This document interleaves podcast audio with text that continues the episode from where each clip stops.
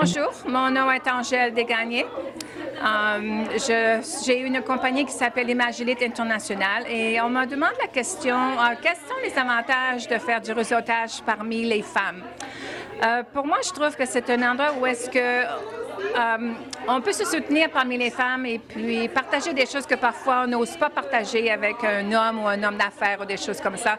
Alors, on est, on est capable de partager plus le, niveau, euh, disons, un peu le niveau maternel, si on veut dire, aussi parfois. Alors, on a la chance de partager des choses qu'on on n'aurait pas la chance avec un homme.